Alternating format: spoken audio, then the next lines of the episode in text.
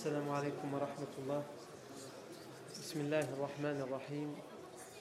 إن الحمد لله نحمده ونستعينه ونستغفره ونعوذ بالله من شرور أنفسنا ومن سيئات أعمالنا. من يهده الله فلا مضل له ومن يضلل فلا هادي له. وأشهد أن لا إله إلا الله وحده لا شريك له. وأشهد أن محمدا عبده ورسوله صلى الله عليه وآله وسلم. يا أيها الذين آمنوا اتقوا الله حق تقاته ولا تموتن إلا وأنتم مسلمون. يا أيها الناس اتقوا ربكم الذي خلقكم من نفس واحدة وخلق منها زوجها وبث منهما رجالا كثيرا ونساء واتقوا الله الذي تساءلون به والأرحام. إن الله كان عليكم رقيبا.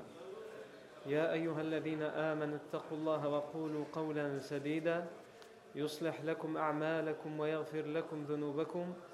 ومن يطع الله ورسوله فقد فاز فوزا عظيما. أما بعد فإن أصدق الحديث كتاب الله تعالى وخير الهدي هدي سيدنا محمد صلى الله عليه وسلم وشر الأمور محدثاتها وكل محدثة بدعة وكل بدعة ضلالة وكل ضلالة في النار ثم أما بعد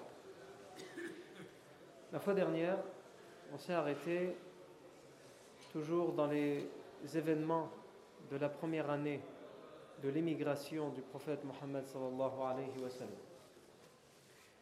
Et on a cité beaucoup d'événements. Et on s'était arrêté juste après le mariage du prophète Mohammed avec Aisha radiallahu anha. On avait parlé de la mort de deux grands personnages, deux compagnons de Médine qui étaient importants pour la da'wa à Médine. C'était Kulthum ibn al-Hidm radiallahu et As'ad ibn Zurara radiallahu anhu.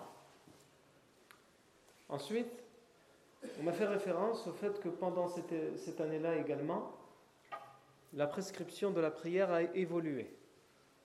On a rappelé que la prière, tout d'abord, lorsque le prophète Sam a reçu la révélation, il priait, il avait l'habitude de prier trois prières. La prière du matin, à l'aube, la prière de la fin de l'après-midi, qui coïncide à peu près entre l'Asr et le Maghreb. Il faisait deux rak'at également. Et ensuite, ce qu'on appelle Qiyam al-Layl, les prières de nuit. C'était ces trois prières que le prophète faisait et que les compagnons qui se convertissaient à l'islam dans la période mécoise appliquaient également. Trois prières. Deux rak'at le matin, le Fajr, wa alaykum salam deux rak'at entre l'Asr et le Maghrib, et enfin, Qiyam al-Layl, les prières de nuit.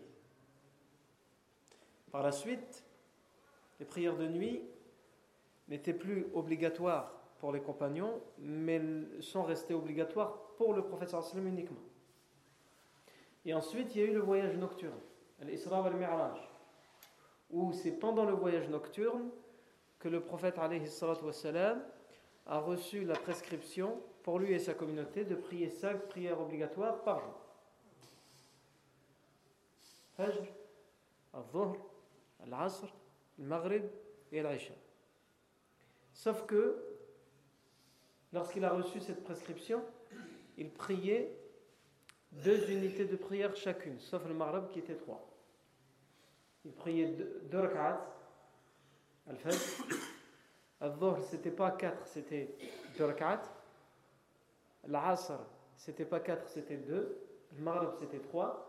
Et l'Aïcha, c'était 2. Et là, on arrive à la première année, Al-Madin al-Munawwara, où la prière, dans sa prescription et surtout dans son nombre d'unités de rak'at, d'unités de prière, évolue. Et elle va trouver sa phase finale dans laquelle nous la connaissons nous aujourd'hui, comme Aisha radiallahu anha, elle le dit, lorsque nous sommes arrivés à Médine, alors que nous avions l'habitude à la Mecque de prier deux rak'at pour chacune des prières, à Médine, le prophète sallam a reçu la révélation qu'il fallait en prier quatre. Donc on est passé de deux à quatre, sauf pour le Fajr, qui est resté deux, et pour le Maghreb, qui est resté trois.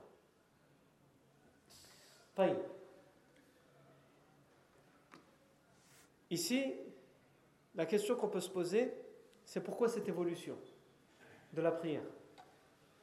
Il y a deux raisons à ça. La première, c'est que à la Mecque, les compagnons n'étaient pas libres de pratiquer leur religion comme ils le souhaitaient. Ils étaient persécutés pour leur religion. Ils étaient torturés. Donc, la prière était, on va dire, euh, moins longue dans sa prescription que celle à Médine, où là, ils avaient toute la liberté de la prier où ils voulaient, en public, etc.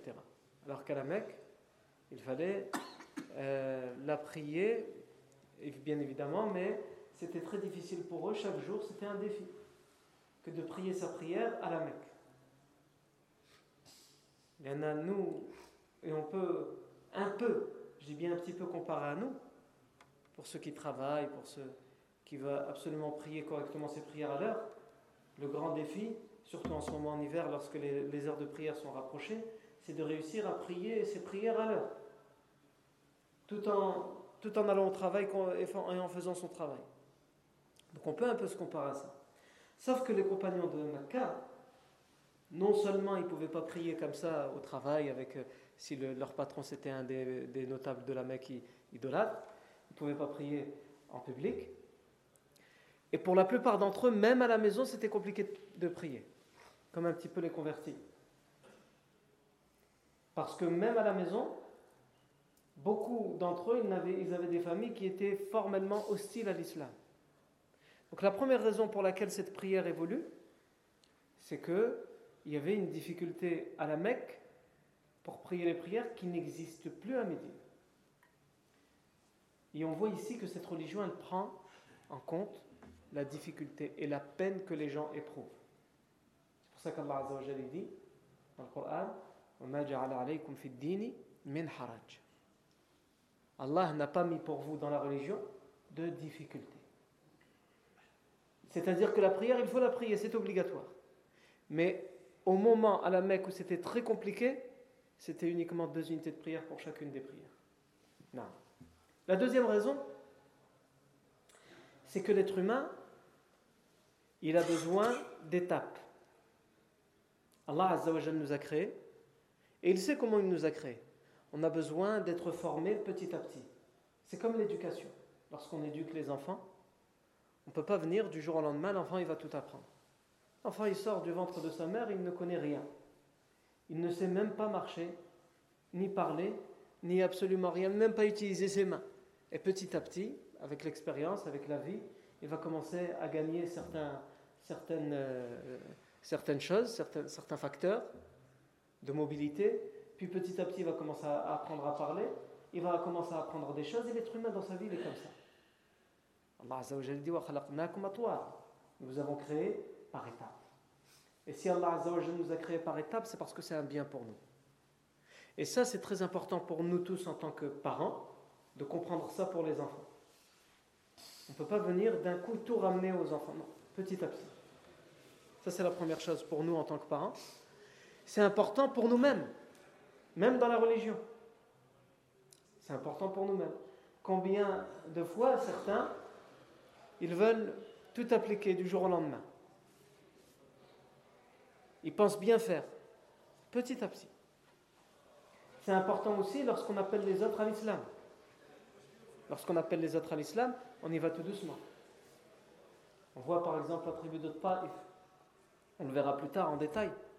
Lorsque la tribu des de Thaqif, de la ville de Taif, va venir voir le prophète Mohammed pour ils vont envoyer une délégation.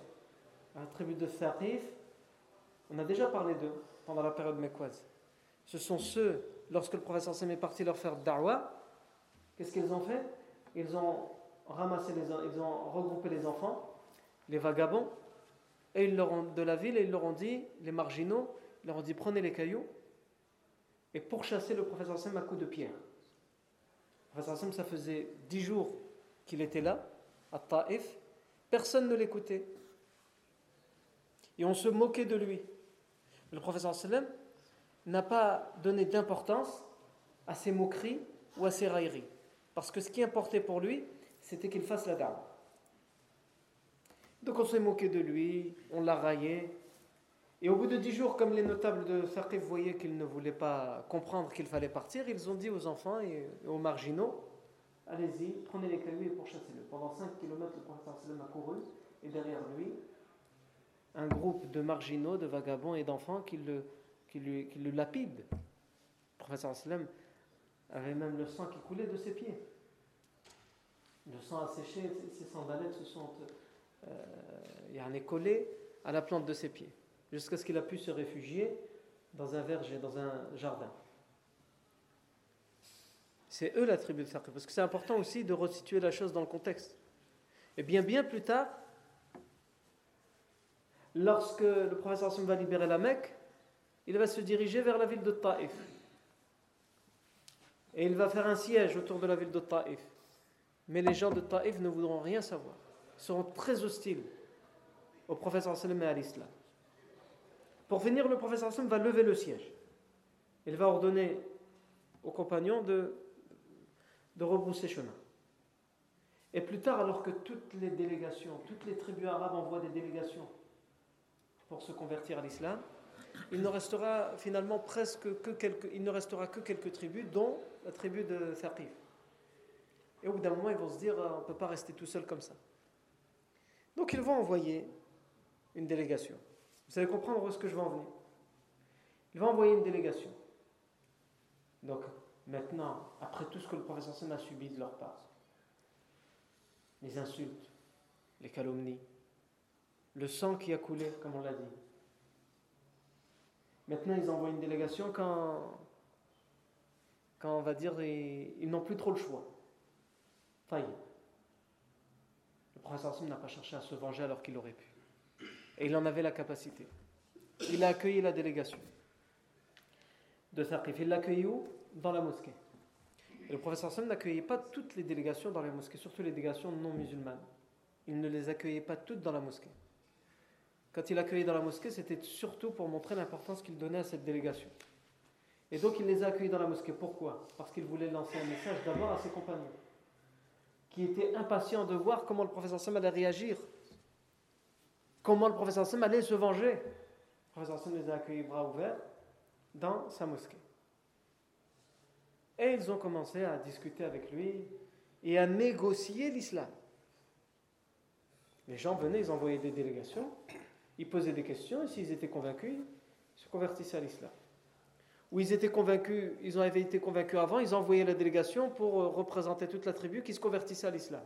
Eux, ils sont venus et ils ont dit on veut discuter et négocier. Le professeur les a écoutés. Et ils ont dit on accepte de se convertir à l'islam à deux conditions. Fadlo, quelles sont vos conditions? Ils ont dit première condition, nous, on ne donnera pas la zakat. Ça fait partie des obligations de l'islam. Et chaque année, tu envoies des compagnons dans toutes les tribus pour prendre la part de zakat pour la redonner aux pauvres. Nous, on ne donne pas. Le professeur Hassan m'a dit Et après, c'est quoi l'autre condition? Et l'autre condition, toutes les tribus qui viennent se convertir à l'islam, tu leur demandes de prêter serment d'allégeance pour défendre les autres, les musulmans. C'est-à-dire, s'il y a une autre tribu qui est attaquée, tous les musulmans ont le devoir de se défendre entre eux. Eh bien, nous, on ne veut pas être concernés par ça. On veut faire la guerre avec personne. Il faut nous laisser loin de vos histoires. Le professeur Hassan a dit c'est tout? Je dis c'est tout. Le professeur Hassan a dit convertissez-vous à l'islam? Dites Ashadu an la ilaha illallah wa ashadu anna Muhammad Rasulullah. Les compagnons étaient étonnés. Le professeur Hassan n'a pas clairement dit oui, il n'a pas dit oui, j'accepte que vous convertissiez à l'islam sans la zakat, sans ceci. Il leur a laissé dire ce qu'ils voulaient et ensuite il leur a dit maintenant convertissez-vous. Et ils se sont convertis. Et des compagnons lui ont posé la question comment tu peux accepter que des gens entrent dans l'islam et refusent de faire zakat, qui est un des cinq piliers quand même, et de défendre les autres musulmans lorsqu'ils sont opprimés, lorsqu'ils sont oppressés par un tyran? Le prophète sallam leur a répondu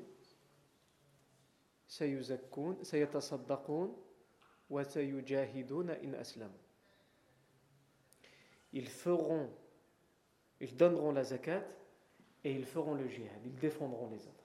Si ils se sont convertis, s'ils se convertissent à l'islam. C'est-à-dire s'ils sont sincères dans leur islam, vous inquiétez pas, ça c'est juste des paroles pour, entre guillemets, montrer ils veulent montrer aux autres tribus que voilà, bon, on s'est converti à l'islam, mais on a quand même le dernier mot. Avant, les gens, ils étaient comme ça. Si vous avez besoin de ça, je prenez-le. Le professeur Sam agissait comme ça avec les gens. Ceux qui avaient besoin d'avoir une parole comme ça pour montrer que. Parce que pour eux, c'était une question de fierté aussi. Pendant des années, ils ont combattu le professeur sallam, et aujourd'hui, comme ça, facilement, ils vont se convertir. Donc, au final, en vérité, ils sont convaincus. Mais ils ne peuvent pas effacer des années de guerre et d'hostilité comme ça. Qu'est-ce que les autres vont dire? C'est ça qui, se passait dans leur tête. Le professeur sallam le prenait en compte. Il leur disait d'une certaine manière, je vous ai compris. Yallah, convertissez-vous et allez raconter ce que vous voulez. Allez dire, nous on s'est convertis, mais sans jihad et sans zakat. Yallah. Qui dit mieux? Et en effet, la tribu de Thaqib va se convertir à l'islam et ils seront parmi ceux qui donneront le plus dans la zakat par la suite et parmi ceux qui répondront tout de suite présents dès que les tribus musulmanes seront attaquées. Donc le professeur Sam avait, raison.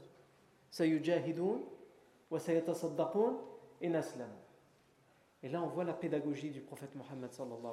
Cette pédagogie qu'on a perdue, nous, aujourd'hui.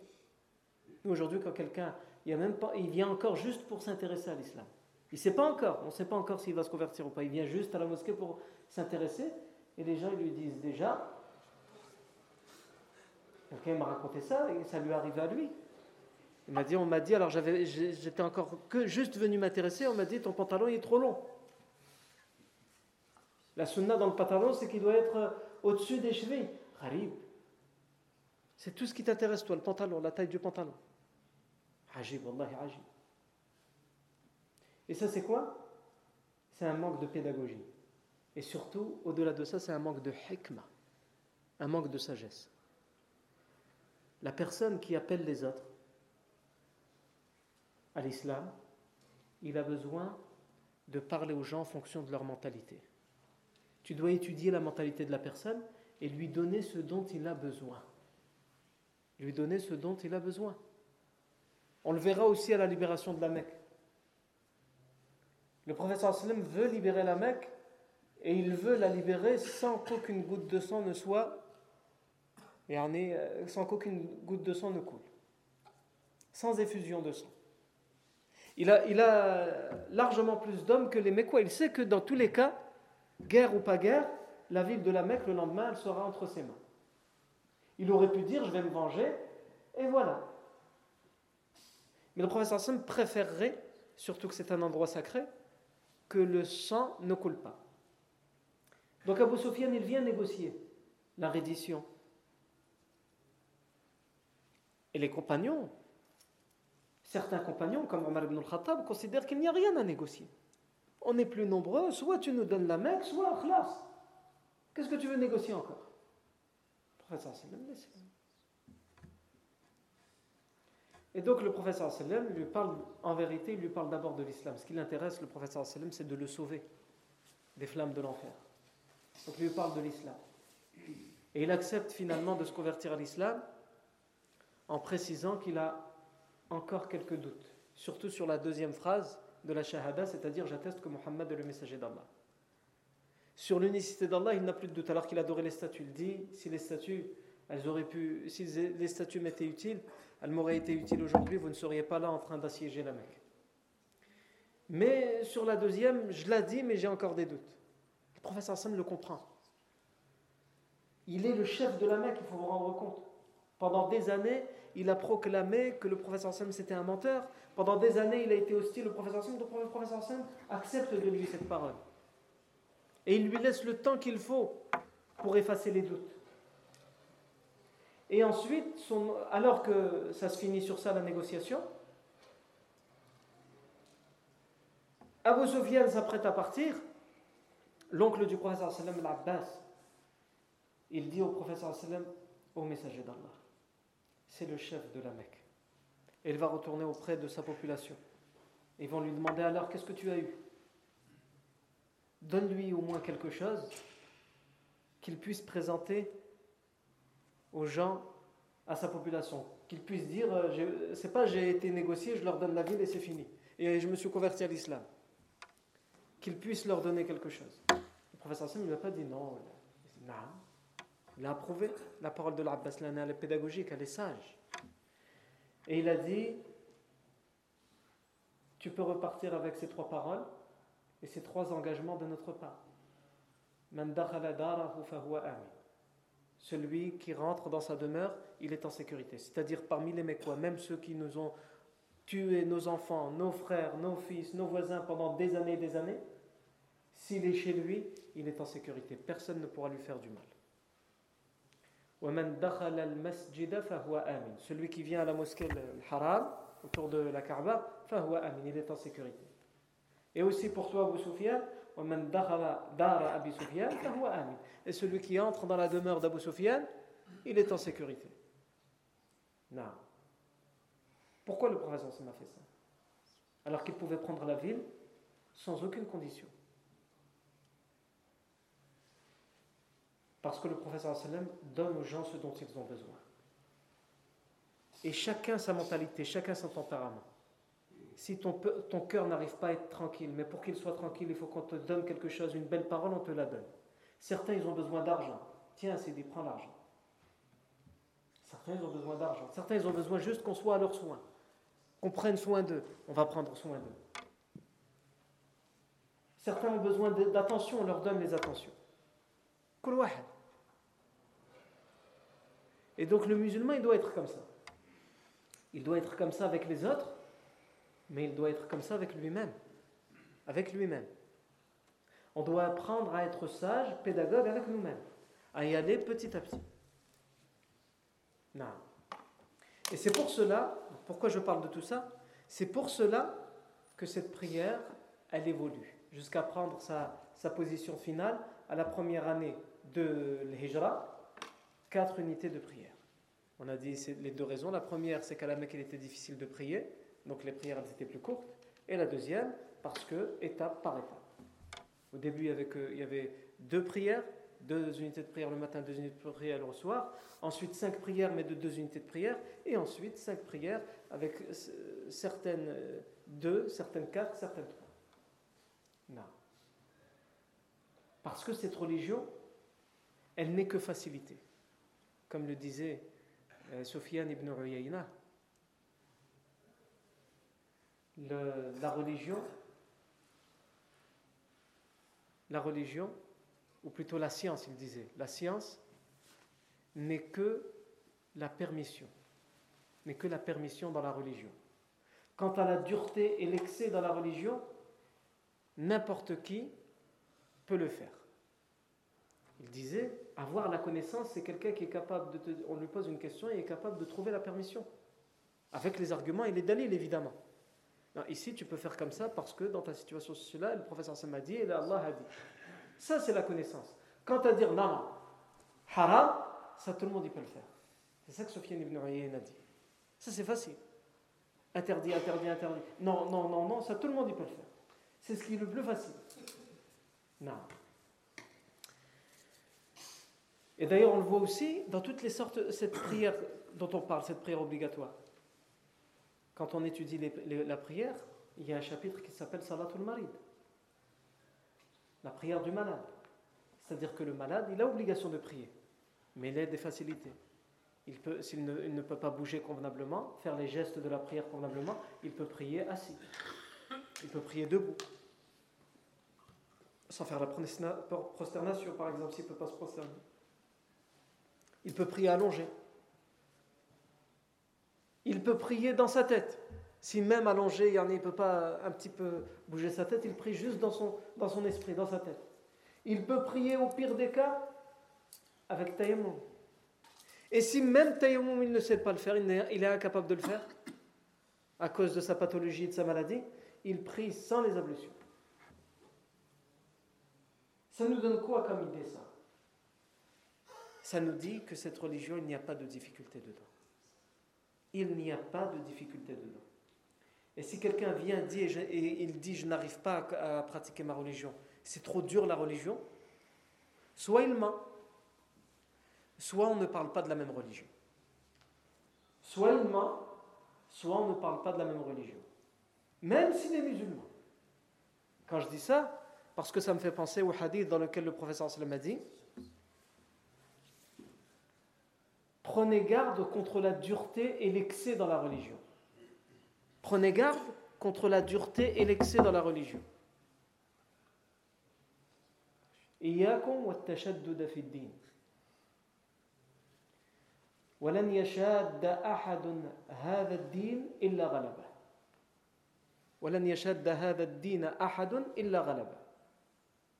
Et ensuite le professeur dit, prenez, donc, prenez garde contre l'excès et la dureté dans la religion, et à chaque fois que quelqu'un sera dur, excessif dans la religion, elle finira par venir à bout de lui.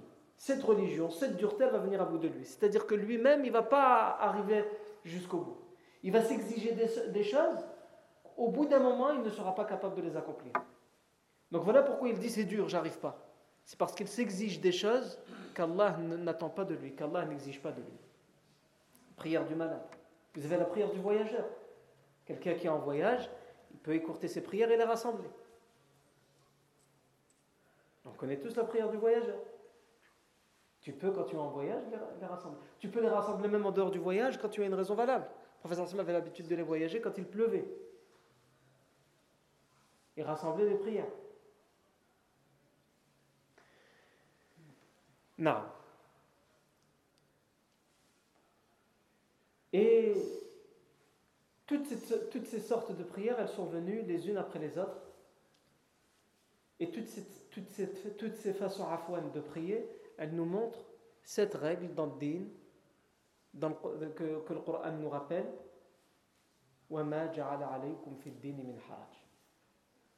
Allah n'a pas mis pour vous dans la religion de dureté. Il n'y a pas de dureté dans la religion. Ensuite, puisqu'on y est, on peut parler des autres sortes de prières qui existent. D'ailleurs, toujours dans les facilités, on va y venir plus tard, les musulmans vont connaître des batailles et des guerres. Et quelquefois, il y a des batailles, des guerres qui durent longtemps. Ça dure des heures. Les guerres, avant, à l'époque, elles pouvaient durer des heures. Elles duraient même des jours et des jours. Et quelquefois, il n'y avait pas de pause pendant plusieurs heures et les, prières passaient. Et donc, il y a une prescription qui va arriver à ces moments-là, on reviendra en détail, qui s'appelle Salatul Khawf, la prière de la peur.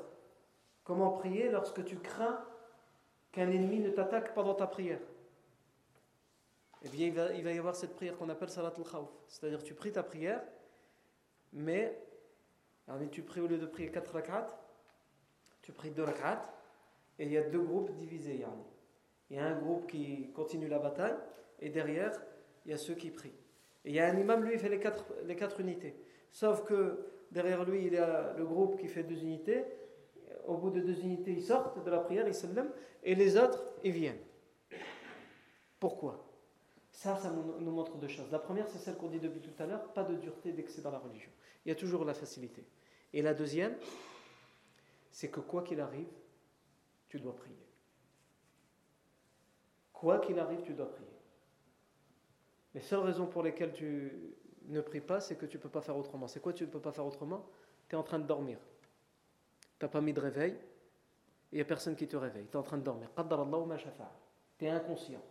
Tu t'es évanoui. Tu es dans le coma. Tu es sous anesthésie générale pour, une opération qui dure longtemps. Ça, c'est les cas où, khalas, mais après tu la rattrapes. Mais en dehors de ces cas-là, tant que tu es conscient, tu pries. Parce que dans le pire et le pire et le pire des cas, comme on a dit, il te reste quoi à faire? Tu pries sans les ablutions et dans ta tête. Et ça, quelle que soit ta situation, en dehors des situations où tu es en inconscience totale, tu peux le faire. Non. Donc ça nous montre quoi? Ça nous montre la facilité que la religion nous donne et ça nous montre que la prière, pour aucune raison, on, on ne doit la mettre de côté. La prière, c'est le deuxième pilier de l'islam. C'est-à-dire d'abord dis que tu crois, c'est bon tu crois, maintenant il faut prier. Tout le reste il vient plus tard. Maintenant il faut prier. À un tel point que le prophète Mohammed disait l'engagement ou la différence, la distinction qu'il y a entre nous et eux. Eux c'est qui les non-musulmans? C'est la prière. Celui qui la délaisse, il a mécru, il a commis une mécréance. Alors ici, il ne faut pas forcément prendre le hadith à la lettre, même si certains savants l'ont pris à la lettre.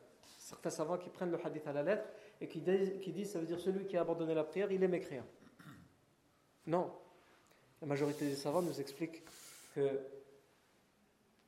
il faut nier l'obligation de la prière pour être non musulman, mécréant. Mais quelqu'un qui, qui, ne prie pas, mais il sait que c'est obligatoire, il dit Je sais, voilà, comme on entend souvent. On lui dit Amin. On ne le considère pas comme un non-musulman parce qu'il ne prie pas lui. Parce que, pourquoi? Parce que quand il parle comme ça, il est en train de nous montrer qu'il a la foi et qu'il a la foi dans l'obligation de la prière. Mais par négligence, par erreur de sa part, il ne prie pas ou il ne prie pas encore. Donc on ne peut pas le rendre non-musulman. On ne peut pas mettre sur un même piédestal quelqu'un qui dit c'est n'importe quoi la prière, il ne faut pas prier, laissez-moi tranquille. C'est quoi cette religion qui appelle à la prière? Et quelqu'un qui dit Wallah C'est pas la même chose. Et aujourd'hui aussi, ça c'est une erreur chez beaucoup d'entre nous. Et ça nous renvoie à ce qu'on disait tout à l'heure. Chacun de quoi il a besoin? Bien le musulman, il doit être comme ça. Il doit avoir un œil vif, une perception vive. Quand il regarde les gens, quand il observe les gens, quand il parle avec les gens, il sait mettre chacun à son niveau. Comme le Coran le fait. Comme le Coran le fait. Le Coran, quand il parle des non-musulmans, est-ce qu'il dit, il parle des non-musulmans comme une seule masse C'est tous les mêmes Et on doit agir avec eux tous de la même manière Abadan. Le Coran, il parle, il fait la différence entre ceux, les non-musulmans, qui sont hostiles aux musulmans, qui leur veulent le mal, et ceux qui ne veulent pas l'islam, mais qui n'ont aucun problème avec l'islam et les musulmans. Ils sont, ils sont aptes, ils sont d'accord pour vivre convenablement avec les musulmans. Tu ne peux pas les mettre, même si tous les deux ne sont pas musulmans, tu ne peux pas les mettre sur un même piédestal. Tu ne peux pas agir avec lui de la même manière que tu agis avec l'autre. Le Coran fait la différence. Le Coran, quelquefois, il s'adresse à toute l'humanité. Ya bani Adam, ô vous les fils d'Adam. Quelquefois, il fait la différence entre Alladina Amanu, entre les croyants, et entre les non-musulmans. Et parmi les non-musulmans, il catégorise aussi le Coran. Quelquefois, il va parler uniquement de Ahlul Kitab c'est-à-dire les, gens du livre, les chrétiens et les juifs. Quelquefois, il va même différencier entre les chrétiens et les juifs. En parlant des Nasara pour les chrétiens et les Hadou pour les juifs. Parmi les idolâtres également. Les termes diffèrent. Ça nous montre quoi? Ça nous montre la pédagogie du Coran avec l'humanité.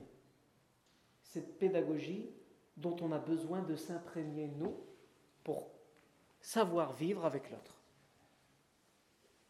Non. Et la vie, l'étude de la vie du professeur sallam, entre autres, elle nous enseigne ça. Donc on a dit, il y a Salat al-Khawf, on peut aussi citer Salat al-Kusuf ou al-Khusuf, les prières des éclipses, quand il y a des éclipses, qu'elles soient lunaires ou solaires, on fait la, la, prière, euh, la prière de l'éclipse. Il y a Salat al-Istisqa, lorsqu'on est en période de sécheresse, qu'on a besoin de la pluie, on fait la prière pour demander la pluie, Salat al-Istisqa. Non. Il y a salat, les prières qu'on fait pendant Ramadan, salat tarawih. Non. Il y a aussi toutes les sortes de nawafil, toutes les sortes de prières facultatives. Et dans les prières facultatives, vous avez deux sortes de prières facultatives. Vous avez ce qu'on appelle al-tatawwu' al-mutlaq et al-tatawwu' al-muqayyad.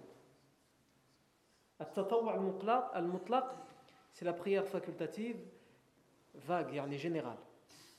C'est celle, la prière facultative que tu fais sans raison apparente. Tu es là, il n'y a aucune cause, mais tu te dis, tiens, j'ai envie de prier pour Allah Azza wa Tu te lèves et tu vas prier. Ça, c'est ce qu'on appelle la tatawwa al-mutlaq. Il n'y a pas quelque chose, une, occasion qui fait que tu t'es levé pour prier une prière facultative. C'est ce qu'on appelle la tatawwa al-mutlaq. Et ensuite, il y a tatawwa al-muqayyad, ce sont ceux qui ont une raison. Il y a d'abord, par exemple, rawatib les prières de rawatib, sont celles qui sont attachées aux prières obligatoires quotidiennes. deux, unités de prière euh, entre le, le, et l'iqama. Par exemple, avant Dhuhr, il y en a quatre à faire. Deux plus deux. Après Dhuhr, deux. Al-Asr, selon la majorité des savants, il n'y a pas de prière rawatib. Il y a sunnah avant l'Asr, mais elle ne fait pas partie de rawatib. Les rawatib, c'est lesquels? C'est les prières facultatives qui sont attachées aux prières quotidiennes que le professeur Sin n'a jamais délaissées. C'est ça le rawatib. Il y en a quatre avant, avant le Dhuhr, deux après le Dhuhr, deux après le Maghrib, deux après l'Isha et les deux avant la prière obligatoire de l'Fajr. Et l'Asr, le professeur Sin avait l'habitude également de prier selon certaines versions deux unités de prière avant l'Asr, quatre unités de prière selon d'autres versions avant l'Asr, même si on ne les rentre pas dans le rawatib. Ensuite, il y a al-witr, sunnat al-witr, l'unité de prière qu'on fait après, après les prières facultatives qu'on prie après l'Aïcha. La dernière prière qu'on fait de nuit, c'est al-witr, c'est une seule unité de prière. Ça, c'est une sunna mu'akkada, le professeur ne l'a jamais délaissé. Même en voyage, il la faisait alors qu'il arrêtait les rawatib et les prières facultatives. Le witr, il continue à la faire. Et sunnat al-fajr, il continue à la faire pendant le voyage. Les autres prières facultatives, il les mettait de côté pendant le voyage. Non. Il y a également Salat Duha, la prière qui vient après le Shuruq. Au minimum deux unités de prière et ça peut aller jusqu'à huit, voire plus, unités de prière. C'est quoi C'est Salat Ad-Duha. Le professeur ne la faisait pas tout le temps. Il ne la faisait pas tout le temps, il la faisait de temps en temps. Mais il a appelé ses compagnons, en particulier Abu Huraira, à la faire tout le temps. Et de là, on tire la conclusion que même si le professeur ne la faisait pas tout le temps, celui qui veut la faire tout le temps, il a le droit et c'est bien. Et le professeur même si lui ne l'a pas fait tout le temps, il a appelé à ce qu'on la fasse tout le temps. Alors on peut se poser la question, pourquoi il, si c'est bien de la faire tout le temps, si on, nous on dit que c'est bien pour nous de la faire tout le temps, pourquoi le professeur ne l'a pas fait tout le temps? Bien selon les savants, s'il ne l'a pas fait tout le temps, c'est justement pour que les gens ne pensent pas que c'est quelque chose d'absolument obligatoire. Puisqu'elle n'est pas attachée aux prières obligatoires. On ne peut pas faire la différence certains pourraient ne pas distinguer entre son, statut facultatif et obligatoire. Les rawatib, même si le professeur ne les a jamais délaissés, on, arrive à faire la différence. Là, il y a dhor les prières qui avant ou les prières qui après, c'est les facultatives. Même si le professeur ne les a jamais délaissés. Alors que là, il n'y a pas de prière obligatoire à ce moment-là, le professeur l'a fait. Aïwa. Ensuite, vous avez par exemple Tahiyat al-Masjid. Quand on rentre dans la mosquée, on fait deux unités de prière. Vous avez également le, rak'ata al-wudu, les deux unités de prière qu'on fait après les ablutions. Non. Ça, c'est celle sur lesquelles il n'y a pas. Et salat l'istikhara, la prière de la consultation. Toutes celles que je viens de citer, c'est celles sur lesquelles il n'y a pas de divergence sur le fait qu'elles existent. Quant aux autres, les deux unités de prière avant de dormir, ou salat al-haja, etc., je les mets de côté, j'en parle pas, il y en a, il y a divergence sur ces prières-là. Ensuite, également, puisqu'on est dans les prières, il est intéressant de savoir que, comme il nous est demandé de prier, pour adorer Allah Azzawajal, il nous est également demandé de ne pas prier dans certains cas. Allah Azzawajal nous demande de l'adorer de toutes les manières. Et le meilleur des adorateurs, c'est celui qui adore Allah de toutes les manières. Il l'adore en mangeant, il adore en jeûnant. Il y a des jours où il jeûne, il y a des jours où il mange. Il adore en priant, et il y a des moments où il ne prie pas. Il y a des moments de la journée où même si on voudrait faire des prières facultatives, on ne les fait pas. C'est quoi ces moments-là? Je parle pas des prières facultatives. Quand si c'est une prière obligatoire que tu n'as pas pu faire à son heure et que tu veux la rattraper à ce moment-là, tu la rattrapes. C'est euh, à partir de l'Fajr jusqu'au lever du soleil. Quand le soleil se lève totalement. Pendant cette période-là, c'est une prière d'interdiction de prière pour les prières facultatives. Ensuite, il y a lorsque le soleil est au zénith, il est tout en haut dans le ciel, jusqu'au moment où il va commencer à changer de place, il à, à ne plus être tout en haut et qu'il va commencer à bouger de l'autre côté. C'est-à-dire jusqu'au début de Dhuhr.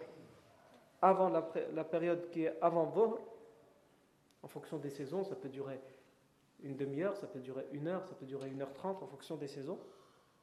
Plus la journée est longue, plus cette période dure longtemps, eh c'est une période où la prière facultative est interdite. Et enfin, entre l'Asr et le Maghreb également. Simplement, et ça c'est important de le dire, il y a divergence quand même entre les savants sur ces prières facultatives qu'on n'a pas le droit de faire pendant ces moments-là.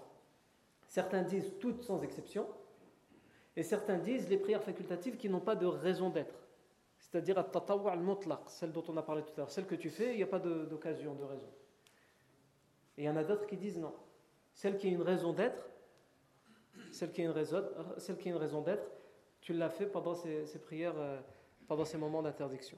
Par exemple, tu rentres à la mosquée, tu fais pas, tu fais pas, tu fais, tu fais la prière facultative, même si c'est un moment d'interdiction, selon certains savants, et selon d'autres non.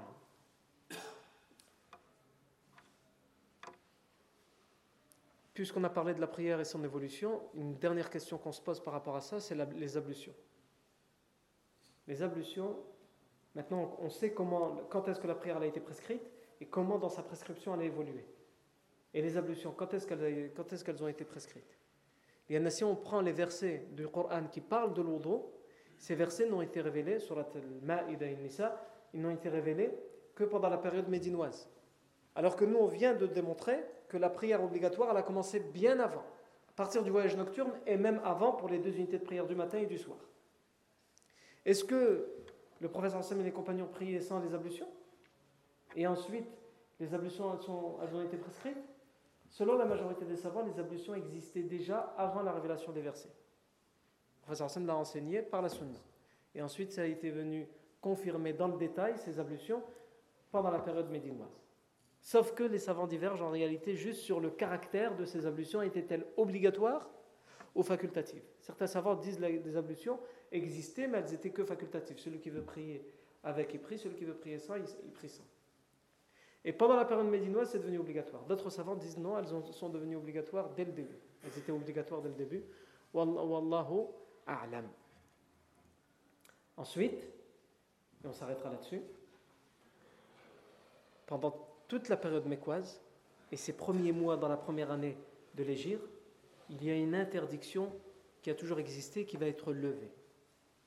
L'interdiction de prendre les armes. Les musulmans n'ont pas le droit de prendre les armes même pour se défendre. Même pour se défendre.